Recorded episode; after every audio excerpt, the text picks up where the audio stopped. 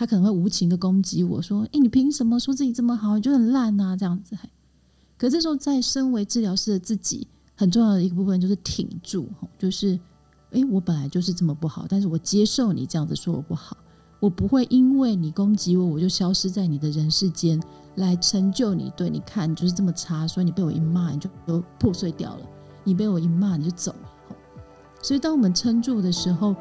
会让这些所谓自恋型人格慢慢发现说，哎，他的攻击没有毁坏掉对方。他的所有的批判没有伤害到对方的时候，他会有机会静下来去看看他这些觉得对方不够理想，这些现实到底长得是什么样子的时候，他会有机会让他自己去贴近在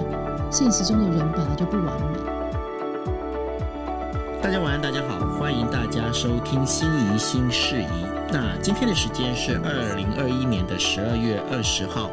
呃，我们十二月还剩下两个星期吼，那这两个星期呢，当然喽，就是我们接下来有很多的呃，有很多的活动。那呃，听说啦，听说大家大概最近最近这几天的晚上哈，都好像都失眠了。为什么失眠呢？有时候在等，就是要等看一些内容八卦报告哈。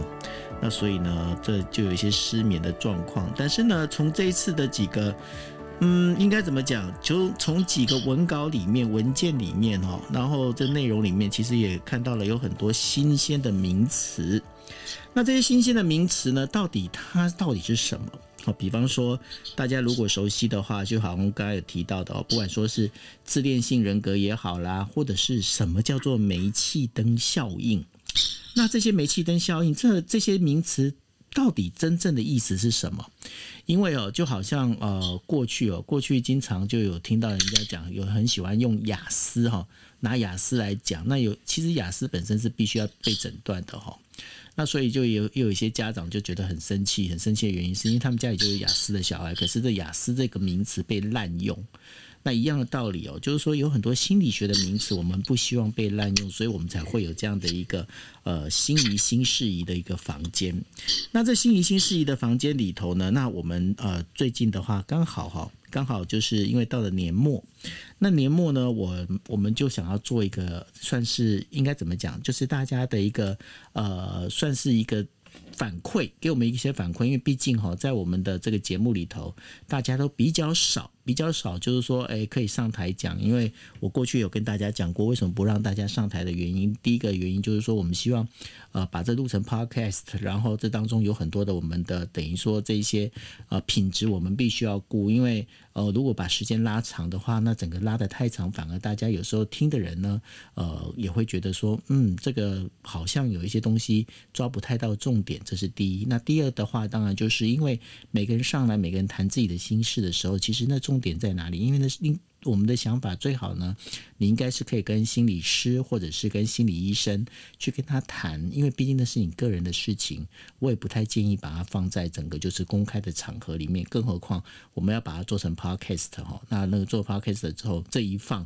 就直接上网喽，那上网的话。真的，这声音到时候什么要被拿下来？我即便拿下来，可能也已经有人录到了哈。那这样的一个状况里头，我们都觉得这样可能对，不管是对呃，就是你这边来看的话，其实都不是一件很好的一个事情。所以呢，我们就比较少说在呃节目里面跟呃所有的朋友互动。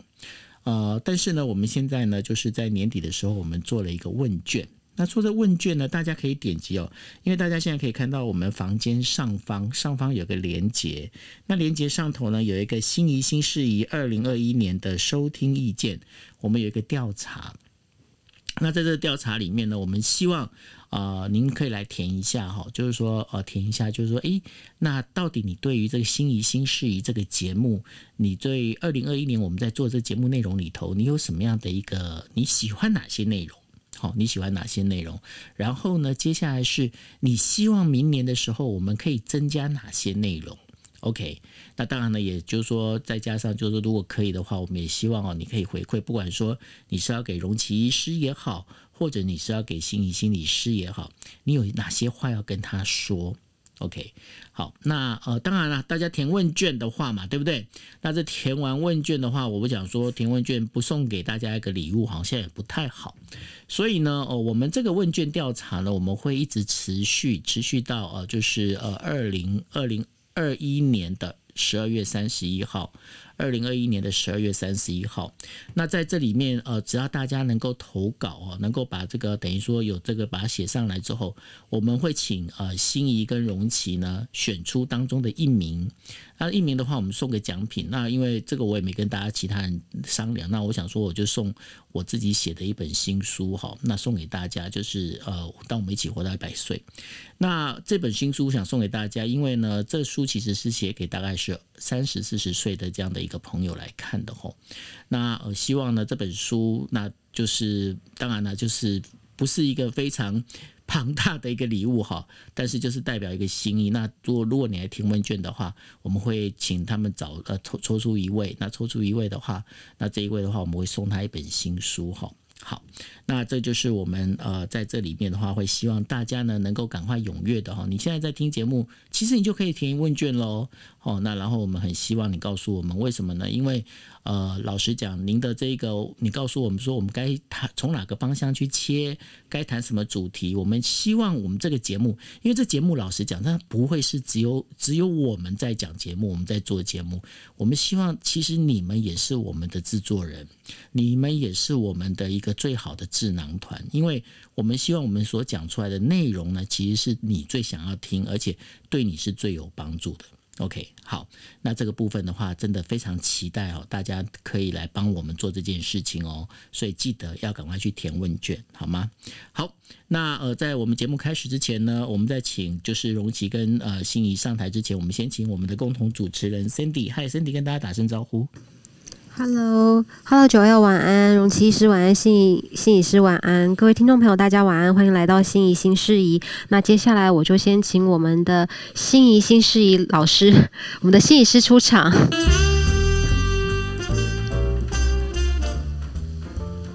嗨，心仪跟大家说声嗨吧。Hello，大家晚安，我是真心仪心理师。那今天礼拜一又到了心仪新事宜的时间，好，那。呃，今天我们要跟着最近的时事，我哦，来一起来谈谈，就是好像大家多了解了很多的名词，还有多了解了很多的英文单字跟英文使用方法。可是我们在这个房里面，如同刚刚九友在前面提到的是，我们想要让大家更知道从专业的角度，我们怎么去看这自恋型人格与煤气灯效应的定义跟它的影响。跟我们自己，如果周遭有这样子的人的时候，我们该怎么自处？跟我们该怎么跟他相处？我想是今天会开这个房一个很大的原因。好，谢谢心怡。那接下来我们欢迎我们的固定班底，我们的荣启医师。嗨，荣启医师。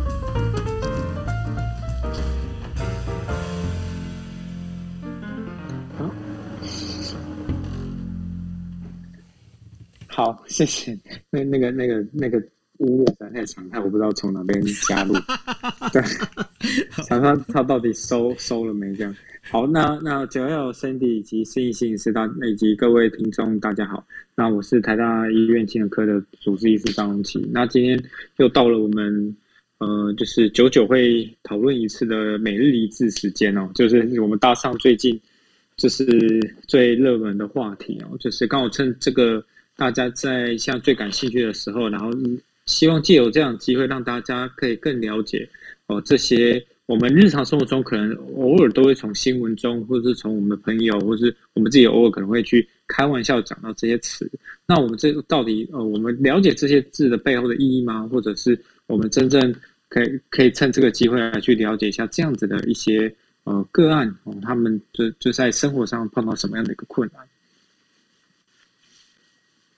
？OK，好，那如果是这样子的话，我想哈，就是这一次整个呃，我们在讲的，就是不管说呃，就是那个什么那个什么英雄啊，我还是我还是记不住什么英雄哈，不管。然后还有就是雷神之锤哈，呃，在这里面的话，我们可以发现几个几个蛮有意思的一个心理名词。那当然就是说最主要的话，我们会发现一件事情，好像。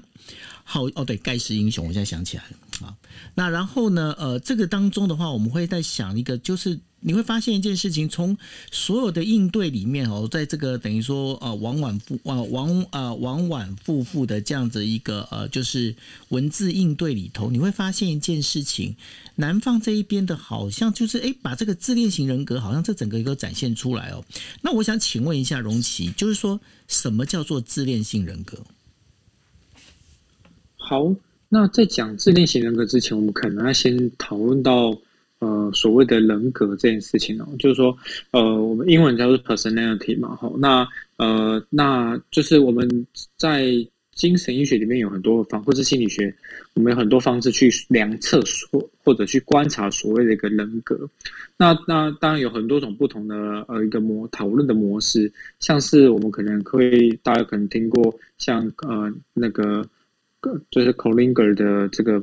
Biosocial 的 theory of personality，哦，他把人格分成 harm avoidance 啊，就是说逃避呃危险啊，或是 reward dependence 啊，就是追求他所谓追求一些人际的报酬，或者是 novelty seeking，他可能比较喜好追求一些新奇的一些事物啊，用这几个面向去分辨所谓的这个人格的这个特质。那那如果说以我们比较常听到，或是台湾比较常用，在精神医学界比较常用的话，我们还是走美国的这个系统哦。所以美国精神医学界的对于人格部分的话，他们呃就是会去用用不用主要用 A、B、C 这种这三个方式，这三个 type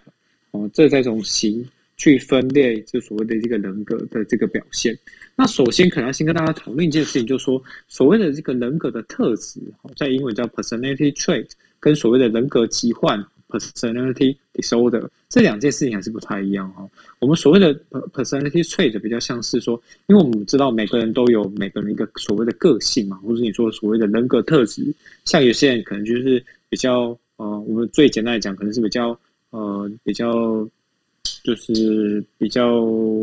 就是比较比较是开放型的哦，他比较是呃就是比较。呃，就是先天跟所有陌跟陌生人互动啊，都非常大啦啦，不怕生啊。可可其实有些人就像我哦，可能比较嗯、呃、比较害羞型的哦，他比较比较就是比较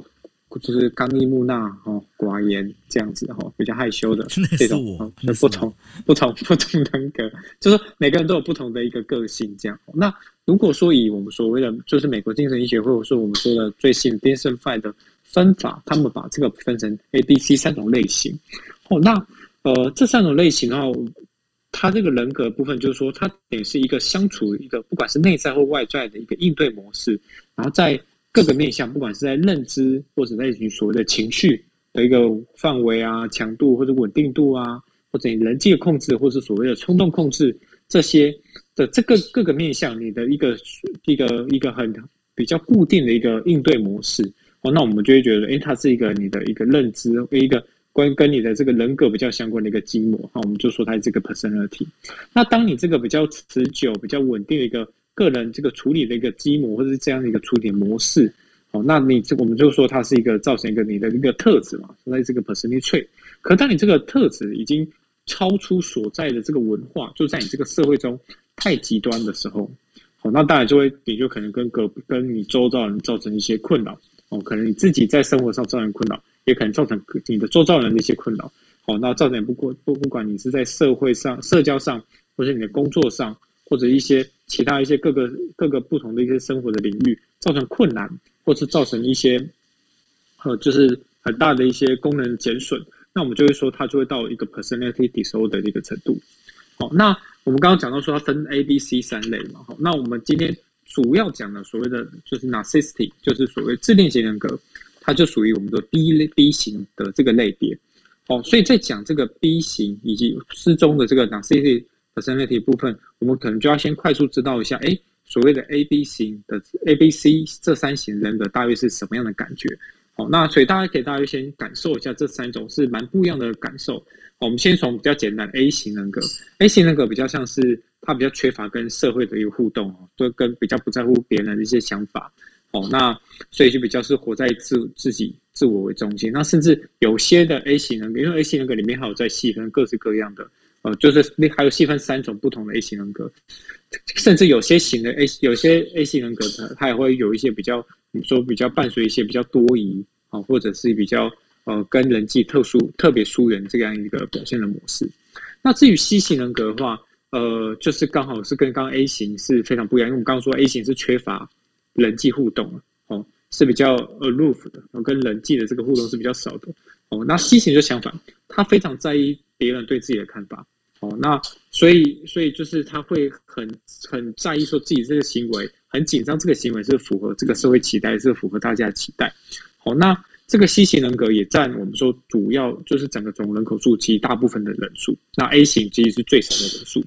那 B 型人格就是我们今天主要谈到，就是这个其中一类就是所谓自恋型人格里面，B 型人格其实就介在刚刚讲这两者之间啊，它其实在情绪、人际啊，或者是整个这个这个社会的个表象，其实表现并不是那么稳定。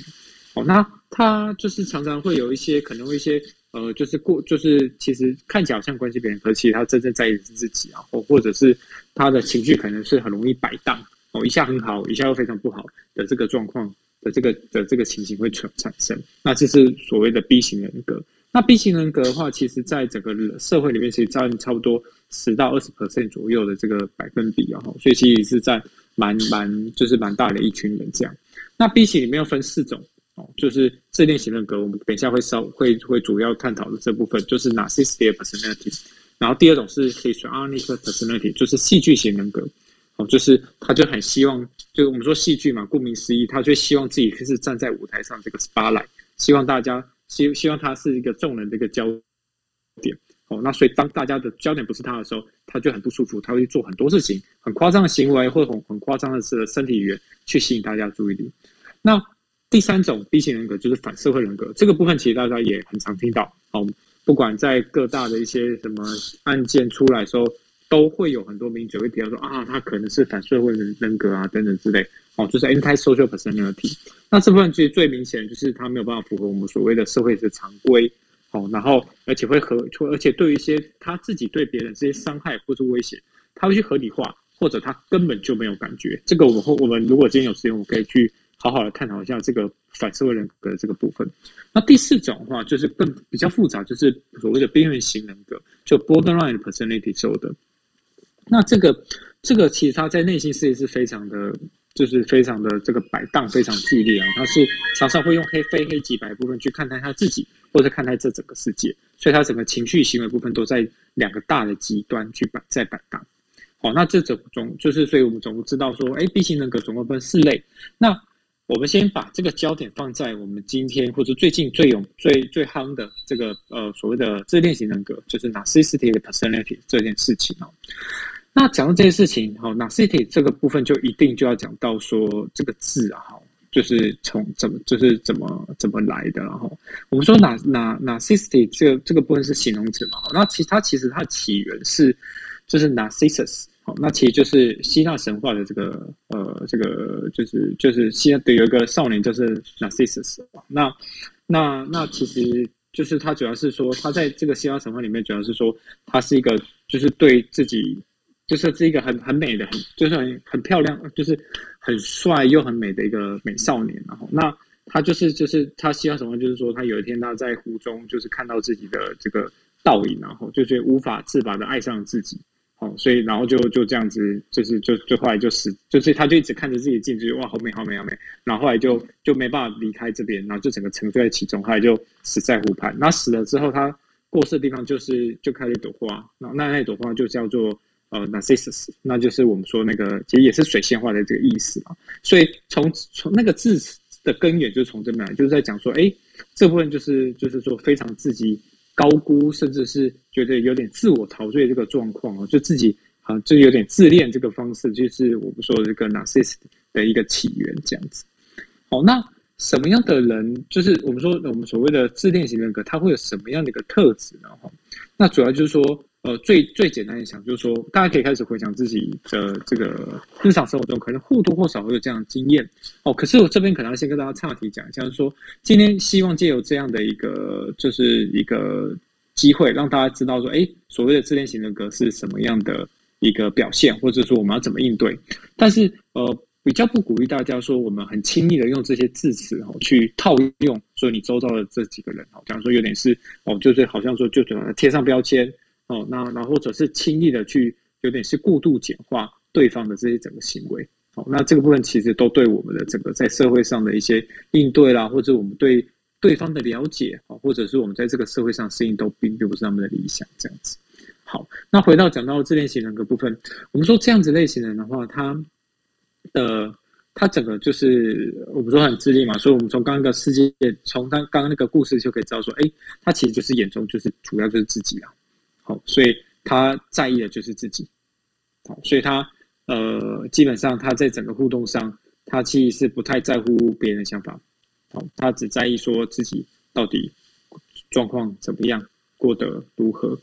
好，那他对于他对于说自己的重要性或者自己的这个伟大程度，哦，会会有一个非常大的一个强，就是会会就是会会去加强他或者去夸大这个部分，然后会沉浸在自己一个好像非常厉害、非常漂亮、非常有能力。非常有权力好的这一个幻想之中，然后他甚至他就觉得说自己就是那个独一无二的存在了，哦，所以说你们这些人就是都是平民，好，而我才是那个独一无二这个天之骄子，好，所以你你可以就可以想象说，哎，这样子的人，他可能在互动上跟别人互动上，他就会期待，因为他是天之骄子，所以他就希望你你们大家去可以很多很多去赞美他，甚至需要说你们去就是奉承他，好。那他就会有这样子的一个表现出来，所以在整个人际上的这个互动上，常常就是很多人就会提到说，诶，他跟这样子的人相处，他会觉得好像好像常常被占便宜，因为很很很很可以理解嘛，因为你跟国王相处，呃，当然不可能你们是同等，哦，或者是你们不会是利益是相同，但是就是就是国王的需求为主嘛，哦，等等之类的，那。当然这样子的一个我们所谓的就自恋型人格的人，他也会在在整个互动上比较缺乏同理心，哦，他比较不在意，因为一样嘛，回到那个核心，他是在意自己，只在意自己，所以他也不在意你的情、你的情感需求如何，你的感受怎么样，这不是他最在意的事情，嗯，那所以更不用说一些呃更更更显而易见，我们可以想象着，诶，他这个的行为表现上很容易会有一些自大、傲慢。啊，甚至是呃，就是会常常嫉妒别人，或者会认为，呃，因为我是天之骄子嘛，会认为说啊，你们这样子做都是你们在嫉妒我的这样的一个表现的一个状态。那当我们说这样子一个特质，哦，广泛的在我们刚刚讲到，哎，不管在认知上、你的行为上、你的情绪上，都是用这样的一个基模去做应对的时候，那因为它超出我们的社会的常模太远，所以常常会造成一些呃自己或者是整个环境当中的一个痛苦或者困难。当这样这个部分影响到生功能的时候，我们就说它就会到达一个所谓的一个呃人格疾患，就自恋型的一个人格疾患的一个程度，嗯，大约是这样子。是，那我想请问一下，就是荣奇医师哦，那如果是这样子一个人格，有这样，比方说，那这个人刚好又是你的呃，不管说是你的家人也好，你的伴侣也好，那这样的一个状况里头，这样有办法跟这样的自恋型的人格去如何相处吗？还是说这样的人他真的是有办法去嗯得到治疗吗？哦，我我我觉得这个部分哈，我还记得我在小时候，就是说大那老师在上课的时候，常常会说我们在虽然我们知道说，哎，这个 A B C 型人格啊，B 又分成四种啊，其中一个是自恋型人格啊，那其实我们在临床上，其实自恋型人格是很少会主动来求诊的。那大家可以想象。他就觉得自己是天之骄子，觉得自己超级厉害，那当然他就更难去来到我们所谓的诊间，因为来诊间在某个程度上好像承认自己就不是那个所谓的天之骄子，或者觉得自己好像需要别人，或者是有点是呃，就是说有点是就是等于是在别人之下的那种感觉，所以的确在临床上这样子的一个个案，其实呃会比较少见。好，那至于说回到说，那那如果说我们真的在碰到了，或者是像这样子，我们说不要到说所谓的人格奇幻，我们就说，哎，他的特质的确是比较属于自恋型的这个的这个特质的话，我们要怎么去应对哈？那其实，嗯，就是说，就是说，呃，我们我们就我们就可以知道说，就是对于这样子的一个个案啊，就就对于这样个性的人，第一个我们可能要知道是说，呃，这样子就是他的个性了哈，这是他的性格。我们说我们说性格。呃，对不起，我刚刚漏掉讲一点。我们说，我们这里讲的这些的 personality 都是指的是十八岁以后，我们认为说，哦、这个性格是比较稳定，就是对你这个这一这个人，你的个性可能就是大约是这样子。哦，你的养成已经成熟了。所以说他这个这个个性可能已经持续了十八年，然后二十年、三十年、四十年哈，就看你什么时候认识他哈，他个性已经长这样子，所以基本上这就是他的个性，所以你很难去做改变，这是第一个我们要知道的，好，否则我们就会陷入一个我们好，我们觉得我们好像可以拯救他，我们好像觉得可以改变他，或是觉得我们跟他相处，他应该会变得不一样的这个很很很困难的一个，就是一个循环里面哦。第一个就是认知到这个是他的个性才能改变。第二个部分就是说，我们可能要慢慢知道说，去去做一个，这个其实适用在每一个不同跟不同的呃所谓的人格习惯或者人格特质的人去做相处。就说，呃，我我们开始慢慢知道说，他就我们知道他这个是有困难，是这个改变是困难的嘛。第二个是我慢慢要切出这个人我的界限，我们知道说，哎，他的部分是他的部分。啊，我们的部分是我们的部分，像是我们跟这样子的一个自恋型的人格的人相处，我们会觉得说他好像很需要我们去注意他，去称赞他，然后一直说哇你好棒，你好厉害我，然后哦你真的是最棒的人，好好险有你，好的，他可能会常常有这样需，就是散发出这样的需求，或者他也常常会说出一些觉得说，哎，你看我这个超超级超级厉害，我说好险有我，否则你们都是靠我等等之类的。那我们慢慢可能要把。这些他容易投射到我们这些情绪，把它就是把它切开来哈，不要不必说为他的这些东西去买单，好，那所以我们不需要去迎合说，变成说哦，就是因为他这样的需求，我们一直要就这样子，好像他的小跟班一样，一直去称赞他，或者一直一直给他这些专一些关注，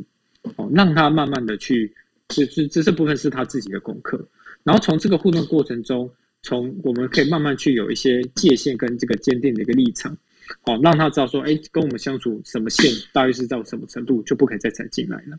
哦，这样才不会在这个互动中慢慢的变成一个被剥夺者。因为我们刚刚说，其实跟这样的个案的相处，常常他会人人际互动上常常是常常是被剥夺的。好，因为自恋型人格他希望自己是看起来有权利的嘛，他就觉得他是国王嘛，所以他跟别人互动常常会希望可以去就有一些方式去操弄对方，让对方看起来很蠢很笨，然后自己就觉得哇，我好优越，我好聪明。我才是那个天之骄子，哦，所以我们我们就是要去拒绝，去去成为这样子一个人，哦，去划清那个所谓的一个人格人人际的极限，然后，那当然最后，如果你跟他相处，你发现说啊，自己实在是没有办法跟这样子的一个人相处，或者你这相处好累，当然最简单就是你能避开就避开，然后就去减少这样的一个互动的机会，或是减少这样子一个互动的一个需要，哦，当然，当你发现工作上很困难，可能是同组的同伴，或者甚至你的。上司或者是下属比较不会啊，哈，那不过上司就是说下属比较不会用这种方式跟你互动，不过甚至你上司的时候，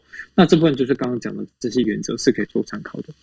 是，谢谢谢谢荣奇医师哦。那我想接下来 要请问一下，就是心仪心理师哦，因为呢，在这一封这些呃这个信函里面有提到了一个还专有名词，叫做煤气灯效应哦。那这个煤气灯效应到底是怎么一回事？那这个在心理心理师这边的话，是有什么样的一个解释呢？嗯，好。我首先先接着荣奇医师刚刚提到的，就是也是刚刚九二问到一个很重要的问题是，当我们逐渐发现我们周围的人，或是我们很亲密的伴侣，可能有所谓的自恋型人格，或是我们在讲他有所谓的自恋型的特质，吼，那为什么这边我把这个特质跟人格区分的这么清楚？是我们终究是人跟人之间的互动，我们不是诊断，我们也不是要去治疗对方。去标记对方是什么样子的人的时候，有的时候会进入两种困难。第一种困难是我们去标认对方是一种什么样子的人格的时候，那个关系是不对的。通常我们在讲诊断跟治疗，那是一个治疗师跟我们在讲个案的一个关系。但是现在他可能是你的一个上司，他可能是你的亲密伴侣。那一旦我们想用一种要用改变他的姿态，或是治疗他的姿态出现在这个关系里面的时候，那个就不会是正确的方式，因为他会说：“哎，你是我老婆，你管我干嘛？哦，你是我的谁谁谁，你怎么可以这样跟我说话？”其实我觉得首要就是去除我们对于一个人的标签，其实有助于我们关系的发展。那第二个部分是，如果我们今天标签的对方，如同在前些年很流行的，哎，他在情绪勒索我，哎，吼，他就是情绪勒索这样子。那这个标签一来是很可能会被误用，二来有一个问题是，它会缩限了我们跟这个人互动的可能性。一旦我们觉得他在情绪勒索我，哇，就是这样的人的时候，我们就很难从自己的位置去思考是，是那到底我可以为我自己说些什么？我可能只是一味的批评他，我一味的贴他标签。可是重要的事情是我们在这个关系里面，我可以为我自己做些什么？那所以，我今天会去去除掉说，我们今天在讲这个词，绝对绝对不是为了标签我们周围的人，而是透过一个增加了解的方式，让我们有更多的想法可以长在我们很重要的关系里面。所以回到刚刚先回答容琪刚刚讲的那个有关于自恋型的人怎么治疗这件事情，刚刚容琪是有讲到一个很重要的重点，就是自恋型的人他会理想化他自己，我觉得我是最棒的，那我没有办法忍受所有不棒的东西在我周围，所以我们会有一个词，我们这个词我觉得不见得大家所听过，那就是自恋受损。一旦今天他被批评了，或是他觉得很。他旁边的人不够格，他会没有办法忍受那一点点所谓现实会带来的瑕疵的时候，他的这个挫折感会往外丢。好，这个你配不上我。这个东西，呃，你们这样说我是你们的不对，哦不是我。所以，我们反而不再在生活中容易听到这种事情，是他会把一切觉得不好的东西归诸于外在，或是那不是我的。那就会让周围的人感觉到很挫折，是你好像都看不到你自己。那我觉得刚刚前面有铺一个梗，就是千万不要在关系中当对方的治疗师，千万不要在关系中觉得想要改变对方，而重要的事情是把改变这件事可以的话，去交给专业人员。那分享一下在治疗中的感觉哦，其实如同刚刚荣琪医师讲的，在呃咨商的过程里面，你不见得会看到很纯粹的。所谓的自恋型人格，但是你会偶尔会嗅到对方是有一点点这样子的特质的，而那种哦，我都是很棒的哦，错的都是别人的时候，他真的会容易让呃，不管是在人际关系中不舒服，甚至有的时候部分的治疗师吼，或是我们都是人，偶尔也会有不舒服的感觉。所以很重要的事情是我们回到自恋型人格，他为什么要把这些不好的东西往外丢？其实是他的内在。不能够承担他是这样子的状态，他不能够承担他的内在是有一点点不好的，他不能够忍受今天在他周围的人是有一点点不好的，所以当他理想化他人说，比如说今天他来跟我做治疗了吼，他可能也会觉得说，哇，今天这个真心应该是很棒啊，他才有够格跟我一起做咨商做治疗，诶，可是不信任，我没有那么棒吼。所以，当他发现，在跟我谈话的过程中，哎，发现这治疗师一点都不好，他可能会无情的攻击我说：“哎，你凭什么说自己这么好？你就很烂啊，这样子。”可这时候，在身为治疗师的自己，很重要的一个部分就是挺住，就是，哎，我本来就是这么不好，但是我接受你这样子说我不好，我不会因为你攻击我，我就消失在你的人世间，来成就你。对，你看，你就是这么差，所以你被我一骂，你就都破碎掉了；你被我一骂，你就走了。所以，当我们撑住的时候，会让这些所谓自恋型人格慢慢发现说：“诶，他的攻击没有毁坏掉对方，他的所有的批判没有伤害到对方的时候，他会有机会静下来，去看看他这些觉得对方不够理想，这些现实到底长得是什么样子的时候，他会有机会让他自己去贴近在现实中的人本来就不完美，然后最后慢慢才能够去接受，原来他自己是不完美。”但是千万有一个一件事情，就是我们千万不要在亲密关系，千万不要在婚姻关系里面去做这种事情，因为我们没有办法像专业人员讲的说，哎，其实我理解你，你所有的承受是因为你其实你在忍受这些痛苦的时候，哎，忍受这些不完美的时候是很痛苦的。但是我们在亲密关系里面，我们不会这样跟对方讲话，我就说，哎，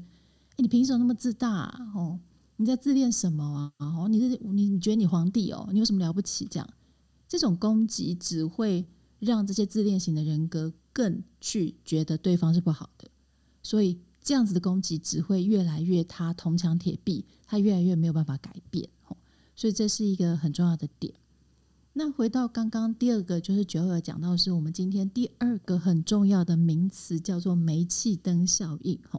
那我刚刚才刚被另外一个就是女性的媒体去问这个煤气灯效应这个词，这样子。那其实煤气灯效应这个词来自于一个非常非常古早的电影哈，我不知道大家有没有听过英格丽宝曼这样子。嘿，我在很小很小的时候有跟我妈妈晚上的时候看过那个，那时候还是华视哈，有那些就是呃以前的奥黛丽赫本啊、英格丽宝曼的电影，在很早以前有，但是我觉得现在的年轻人应该没有听过这部电影了哈。那这个电影其实是一九四四年的一部电影哈，然后里面还是讲一个剧情就是。一个先生在操纵一个女性，让她去相信哦，先生所说的话都是对的，但其实不是对的哦。那那故事里面就会最后让这个女主角相信，在这个房子里面晚上就会有一个煤气灯被点燃，所以这个煤气灯的效应是来自于那么古早以前的一个电影。这样，那所谓煤气灯效应，就是我们最近一直听到那个英文字叫 gaslight 哦，它简单来说，它就是一个。人跟人之间的策略，比如说今天 A，他希望让 B 可以得到他的，他希望控制 B，他希望可以操纵 B，所以他就会用一些的方式让他去相信哦，我今天所说的话都是对的。好，那我们怎么举例呢？举个例子来讲，就是今天假设呃 A 他今天跟别人搞暧昧了，然后 B 可能质疑他。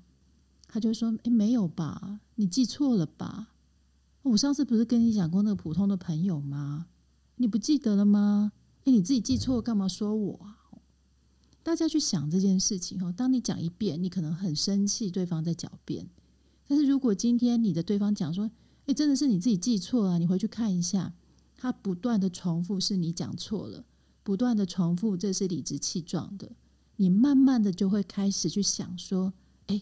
诶，是不是真的我记错啊？诶，那是不是我误会他了？那这个就是一个煤气灯效应的展现，是我透过我的方法让你觉得我是对的。所以简单的介绍煤气灯效应的定义是这个样子，因为它光看名词可能会让人很难理解，这样。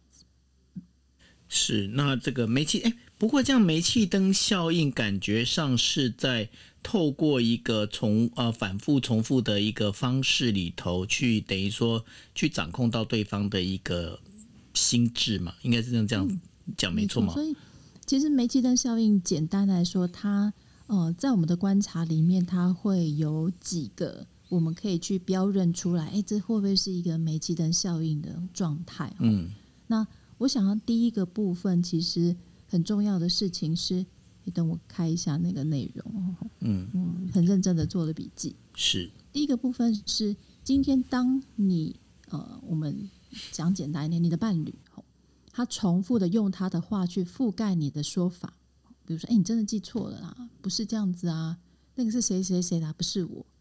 他重复的去覆盖你觉得对的说法，这边你可以 highlight 出来是，哎。这个有可能是他在用他的方法来想要来改变我的念头哦。第二个部分是操纵你对于事物的感觉。好，那我就有听过有有人跟我分享，是他的另外一半一直去批评说，我觉得你的姐妹淘哦都很有事。我觉得你的姐妹淘哦每一次平常呃都会在说我们的事情的时候，我觉得他是看不得我们的好。你要小心你那群人哦，你知道哦，女生们哦之间都搞小团体哦，你以为他们在帮你哦，其实他们在破坏我们的感情。说起来很真，对不对？所以他就在操纵你对于其他人事物的感觉，感觉哦，简单说就是塞狼嘛。然后第三点，我们去 highlight 这个煤气灯效应，就是你要留意这件事，就是你慢慢的在这段关系里面，你感觉到没有自己。什么叫没有自己？说。诶，他总是说我讲的东西是不对的，他的才是对的。好，那每次这些说法好像都是很坚持，好像我永远都是错的，他永远都是对的。那慢慢的，这种好像在关系中没有自己，他会塑造出一种我们在这个关系里面的自卑感或是疲惫感。那这个恶性循环，这个自卑感跟疲惫感就会逐渐让我们自己的声音越来越小。也逐渐的让我们没有力气，想要在这个关系里面，好像更为自己发声的力气。所以大家可以去留意是，如果你在你的亲密关系里面，或是在你很重要的关系里面，你感觉到这几个部分的时候，它很有可能就是一个煤气灯的效应。嗯，那。另外一个问题，因为煤气灯效应这样听起来的话，其实，呃，煤气灯效应在某个角度，它会慢慢变成是家暴的一个源头。那另外一个就是，那这个当中跟斯德哥尔摩综合症之间有什么样的差别呢？嗯嗯，我觉得九友刚刚这个连接，我觉得蛮好的吼，就是斯德哥尔摩的效应，它有一种是一个最极致化的状态，就是我也觉得我就是。那个，呃，我放弃，等于我放弃治疗了。吼，我也逐渐去认同他在我身上所加注的可能暴行，他加注我身上一些不对的方式。这当然就是斯德哥尔摩效应，也就是今天煤气灯效应，它会逐渐吞噬掉你自己对于你自己的感觉，会让你达成一个目的，就是你去认同那个想要操纵你的人的感觉。所以连接到我们在讲家暴，连接到我们在讲斯德哥尔摩效应。它都可能是在这个状态所所所衍生出的一个现象，所以它就是一个逐渐演进的一个过程。这样理解是对的吗？嗯，比如说我们常常在听到，我们听到家暴案件，我们往往都会站在一个很很疑惑的位置，就是哎，他被打成这样，他怎么还不跑啊？哦，是啊，嗯，他为什么？呃，他宁愿在这个关系里面受困这么久？我觉得在这个地方，包含最近的事件里面，好像都会让人对于这个所谓的呃，在关系里面被控制，在关系里面被伤害的人有一些疑惑，是他怎么可以忍受自己在关系里面这么久？那我这边想要建立一个观点是，人是很有可能处在那样子的位置的，吼，因为别忘记，就是今天伤害你的那个人，他曾经就是你最爱的人。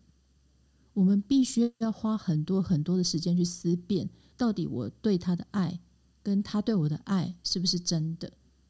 那他的伤害我又该怎么解释？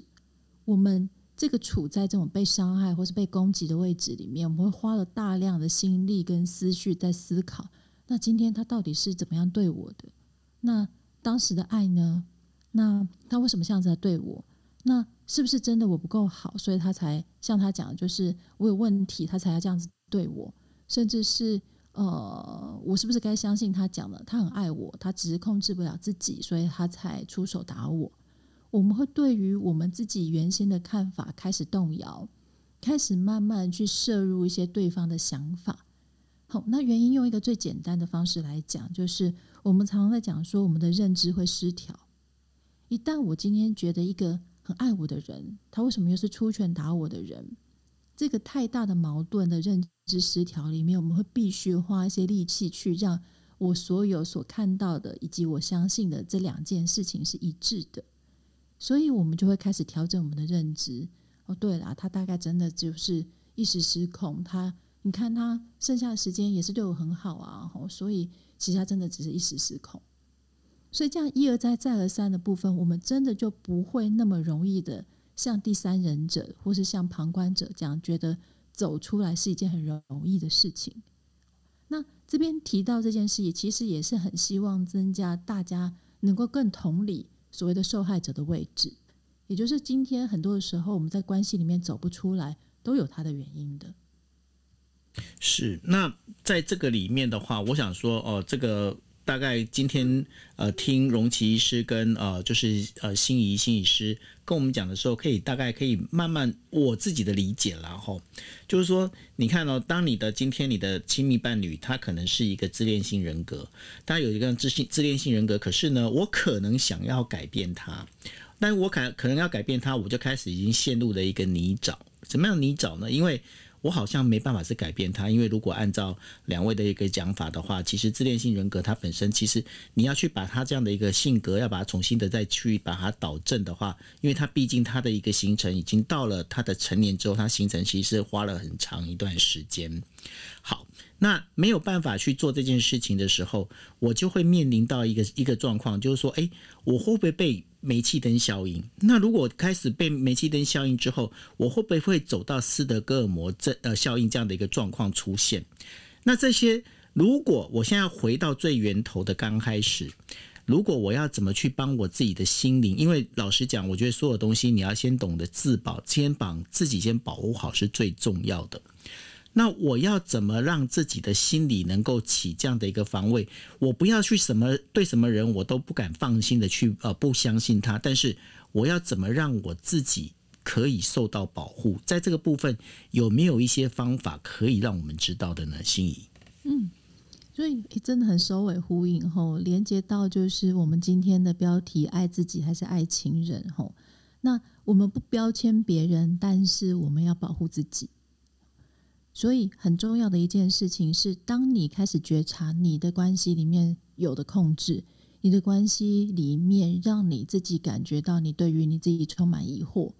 而这个疑惑里面伴随很多很多的不安全感跟不信任感。哦，你甚至觉得这真的就是一个典型的煤气灯效应的时候，诶，我们可以怎么办呢？哦，那我刚刚想了一下，我归纳出三点，我觉得可以跟各位听众分享。哦，第一点就是。我们在任何的亲密关系里面，千万不要我们在讲的，就是有了爱情就没有其他的关系。简单的说，就是你需要其他人的声音。千万不要我们在讲过去那个叫做什么，有了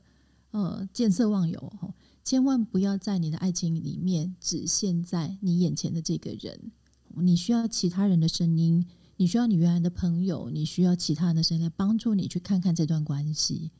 那这个不是要让其他人去左右你的想法，而是你让你自己有多一些参照点，去让你心里面的想法的声音可以不只是一种。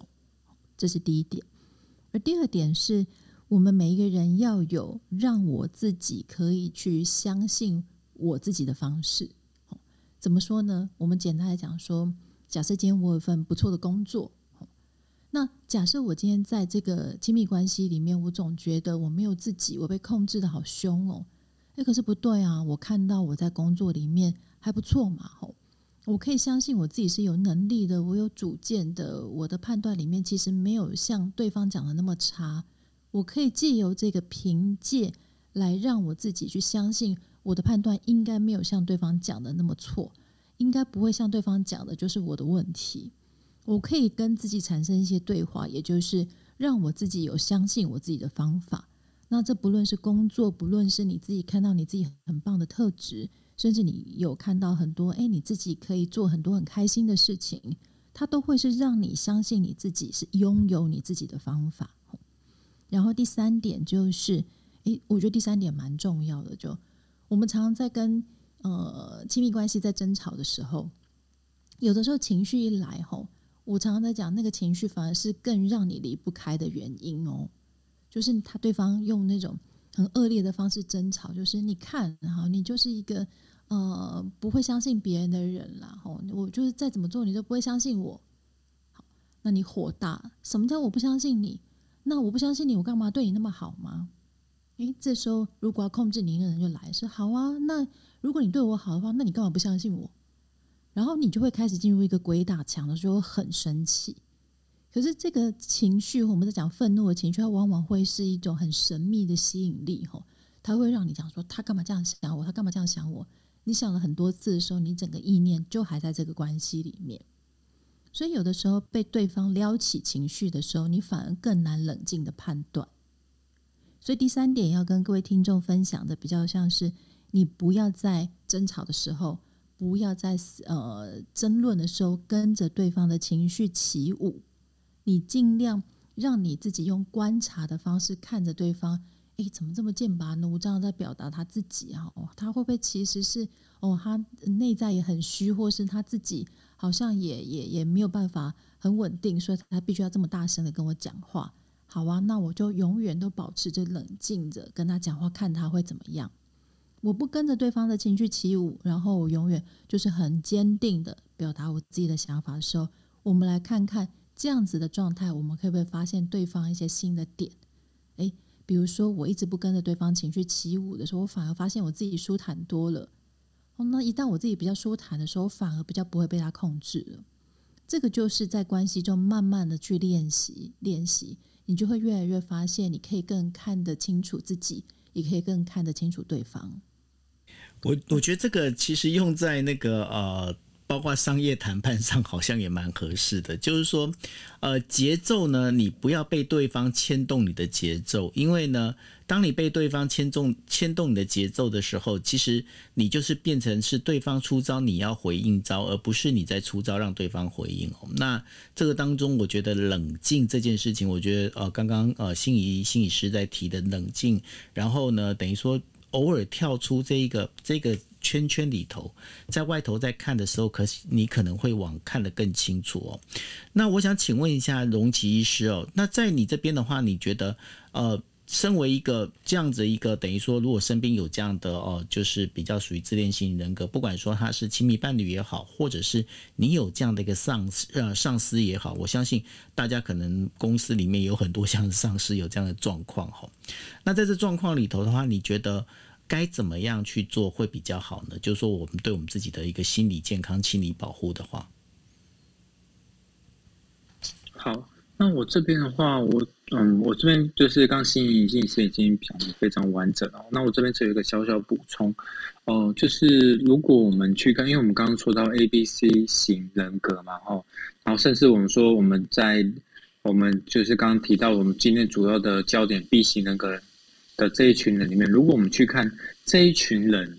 他的整个我们所谓的整个发展，或者是甚至整个到成年人，啊，应该对不起，应该说从成年人开始到慢慢变中年，然后变甚至变老年的整个整个情绪啊行为这个变化，我们去看他一个呃最终的一个曲线，我们却发现说，哎，这群人我们刚刚说的，哎，这个人格其实是一个蛮固定的，甚至一个我蛮广泛的一些呃一些行为、情绪、认知的一些积模。可是你还是会发现，对于即便是这样子一个，我们已经确诊是所谓的人格疾患这些人，哦，那他随着年纪的一个呃的的一个推移，啊，随着随着时间的推移，年纪慢慢长大，他的整个情绪行为部分还是会慢慢的变得稳定。好，包含我们说，呃，就是可能有些很多这样子人格疾患的个案，可能会有一些焦虑啊、忧郁啊，甚至自我伤害啊，甚至一些攻击的这些行为，其实随着时间的推移，它其实都会慢慢的稳定下来。好，那其实这这样的一个很很很多这样类似的文章，其实在给我们一个一个希望啊，就是说，呃，我们说这群人，但我们不知道背后的原因到底是什么，可是这一群。人他随着时间的改改变，随着时间推移，他其实会有慢慢的一些进步，或者说，哎，他可能也是慢慢的社会化，慢慢的磨磨磨磨磨磨，慢慢的稳定起来。所以这是给我们一个希望，说，哎，他前面他们其实还是会改变，但他需要时间。好，那那而且就如同我们刚一开始所讲，他的而且他的这个所谓的改变，或者所谓的甚至所谓的治疗，这并不是我们责任。所以还是回到说，我们自己怎么去好好的照顾自己了哈。那我们说，哎，对，但跟公司的不管是老板、呃上司或者同事的相处，或者我们说更近的哈，我们说常常会影响我们是我们所谓的亲密的关系，不管是伴侣或者其他的一些亲呃，就是其他的一些亲密关系，跟我们跟这些伴侣在相处，如果对方真的是这样子的一个呃所谓的人格特质，或甚至甚至到真的有到人格疾患这个程度。我们还是要回到过来，回来过来知道说，我们怎么去好好先让自己可以安顿好哦。那因为我们说这样子，其实是常常自己会有一些很容易会有一些忧郁啊、焦虑啊，或者不知道该怎么办、不知所措这个情形。那这时候，除了我们刚刚提到说，我们还是尽量回到我们自己，我们自己可以自给自足，不管在我们的自尊，不管在我们的一个自我的满足，我们可以自我自给自足之外，对不对？这些好像已经有点。我们说碰到这些人，可能是已经有点越级打怪这个状况哦。我们其实还是可以别忘记，就是我们还是可以寻求一些专业上的协助，可以去做一些讨论，哦，然后去做一些厘清，去了解说，哎，这这中间到底是什么了？中间发生了什么困难？那我们可以怎么做，或者怎么去让至少让自己可以好过一点？那我觉得专业是相关的一些协助，或者寻求这样相关的资源是，是大家可以去做尝试的。好的，嗯，那谢谢荣奇医师哦。那在这整个一个呃，我经常来讲，我们说这个从事件里面啊，从新闻事件里面，我经常会跟大家讲，在里头的话可以学到很多有有意思的一些呃，应该怎么讲一些知识哈。那像大家在看的都有很多人在讲说啊，包括什么作文能力啦，包括 逻辑能力等等。那其实呢，我觉得这当中啊，我比较常我在这整个今呃最近这一个事件里面，我看到的一个事情是呃，包括了就是说呃。今天在婚姻关系上面哈，那两边的这对于婚姻关系之间的一个看法的不同，那然后还有包括了就是说男女之间这个整个我们在讲说他平权关系的一些问题哈。那这里头老实讲，我其实我要跟大家提醒一件事情哦。这个事件不会是现，不会是呃第一次，那当然也不会是最后一次。尤其是呢，在我们身边，我们身边会有很多很多类似的这样的一个案例。那他们呢，可能没有办法，就是呃，尤其是女女生这一边哦，她可能没有办法去有这么有能力的去发挥出呃，把她的这个所要想讲的事情，所要表想表达的事情能够说出来。但是呢，呃，老实讲，我自己也是遇到。呃，应该是遇到有听到很多这样的一个故事啦，就是很多，尤其是女生这一边会觉得说，好，我好像我很想要改变对方，那我希望呢，就是都已经结婚了嘛，都已经生小孩了嘛，我我希望，我觉得我可以把它改变好，